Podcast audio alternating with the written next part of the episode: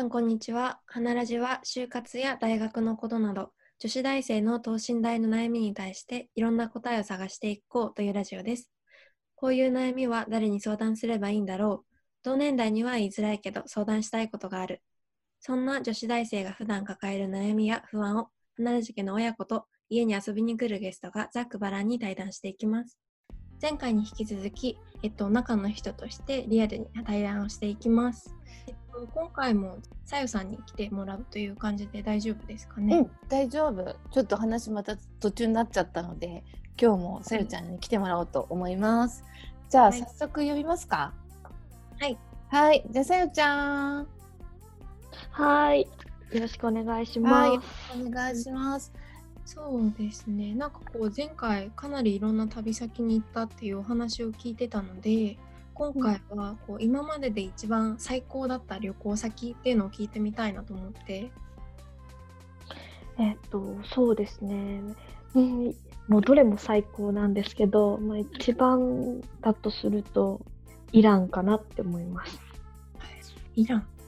どうはいいうところに行ったんですか、イランだと。イランの、えっと、シシティーラーズとか、なんか8つぐらいの年に行ったんですけど、まあ、何が良かったかっていうと、その人がみんな優しいっていうのと、あと、すごいその同じぐらいの年の学生の女の子とすごい仲良くなって、家に泊めてくれたんですよね。で、そのイランの家庭というファミリーの人と触れ合ったりとか、すごい、あの、ご飯を作っていただいたりとか、車でいろんなとこに出かけさせてもらったりとか、そういうふうな一緒の時間を過ごせたのが、すごい楽しかったなっていうふうに思って、振り返るとそう思います。うんうん。なんかこう、イランと聞くと、なんだろうな、すごい宗教のムスリムとかのイメージがすごく強いんですけど、実際現地に行ってみて、こう日本と全然違う宗教とのギャップというか、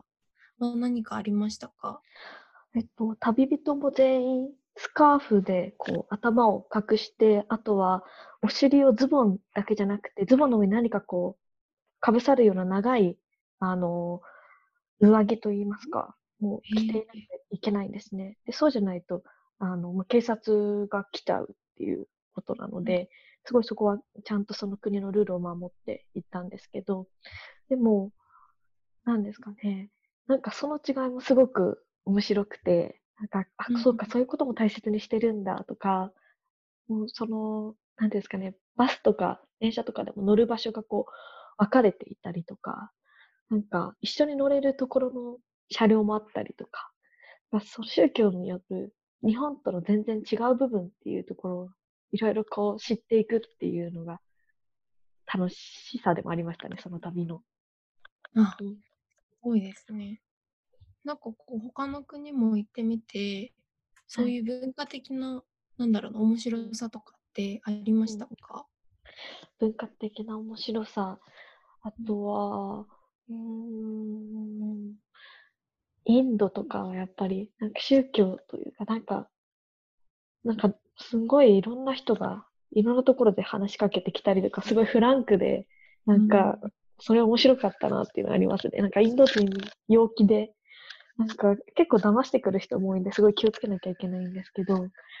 その、日本とはまた全然別世界っていうところの面白さがありましたね。うんなんかその騙してくる人と、そうじゃない人は、さゆちゃんはどうやって見分けてたの？うーんインドはもういろんなちょっとブログとかでもうみんな詐欺に遭ってるんで、もう基本は信じ、あんまり信じちゃちょっと危ないなと思ってたんで、こう、そんなに信じないようにこうしていって、で、うん、信じるか信じないか、その見極めってすごい大変だと思うんですけど、でもそのイランの女の子とかは、こう自分から話しかけたんですね。話しかけてくる人って、なんか結構私は警戒してて、自分からこう道を聞いたりとか、自分から話しかける人をどちらかというと、その話の方が信用しているかなと思います。あ、なるほどね。もう自分から話しはいかけちゃうわけだね。あそうですね。話しかけてくる人は、そうです、そうです。あ自分からっていう感じですね。うん、確かにそれは分かりやすいよね。はい。うんうんね、いろいろ調べて行ってもやっぱりねその場所に行くとあってはってすることはうんきっとあるんだろううんね。そうですね。結構、そうですね。もう、それ以上に、もう、うん、素敵な出会いとか、旅人との出会いとか、その国の、なんかこう、自分が知らない部分をたくさん見れるっていうのは、あの、何よりの、こう、財産になると思うので、あの怖がらずに、こう、たくさん注意はしてほしいんですけど、怖がりすぎないで出てほしいなって思いますねう。んねさよちゃんのこうさ旅旅してる様子がさフェイスブックとかに出てくると、はい。ああいいな行きたいなって すごい思うよ。ぜひね本当あの、ね学生の皆さんにもチャンスがあれば行ってほしいし、ななみちゃん虎視眈々とこう狙いつつ。ぜひね行けたらいいよね。でもさよちゃんさその社会人になってからもはい。行ってるんだよね。そうですね。社会人になってからはトルコに1週間ぐらいうん行きましたね。うんがね、社会人になるとそんな長期で旅行行けなくなっちゃうんじゃないかなって心配してる学生さん多いと思うんだけど、うんうんうんうんさよちゃん何日ぐらい休んで、なんかかなり長く休んでた印象があったんだけど。9日間ぐらいかな。結構、あのー夏休みは5日間と連続で取れるので、プラス土日くっつけて、9日、9連休は毎年取れるので、プラスそこに祝日とかがある日をつなげたりとかすれば、あ、11連休で行ったんですね、確か私は。結構1日プラス連休しちゃったりとか、そこはなんかこう、先輩にちょっとお願いして行ってもいいですかっていう形で、みんなが結構バーッと休む環境ではあるので、なんかそこはちゃいますね。うんうんうん。ね、だから会社によってはねそうやって行けるし実は私もあの会社員時代、はい割と長期であの旅行行ったりとかしてたんで、2週間とか休んで、そうそううん。あのまあ空気読まなければね。す あのん。いけるよね。ね、あとさ結婚してからそのね一人旅行きづらくなるんじゃないかなって思ってる人もいるんじゃないかと思うけど、さよちゃん。とかはどうなの？なんか、その、彼も、結婚した彼も、大学生の時1年休学して、世界一周とかしたりしているので、なんかそこは、一人旅の楽しさっていうのを知っている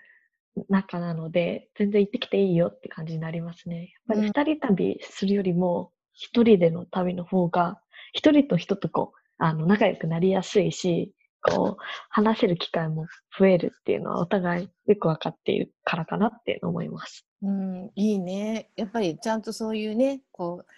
あの結婚してもこう自由に過ごせる相手、うんうんちゃんと見つけたさよちゃん素晴らしいなって思います。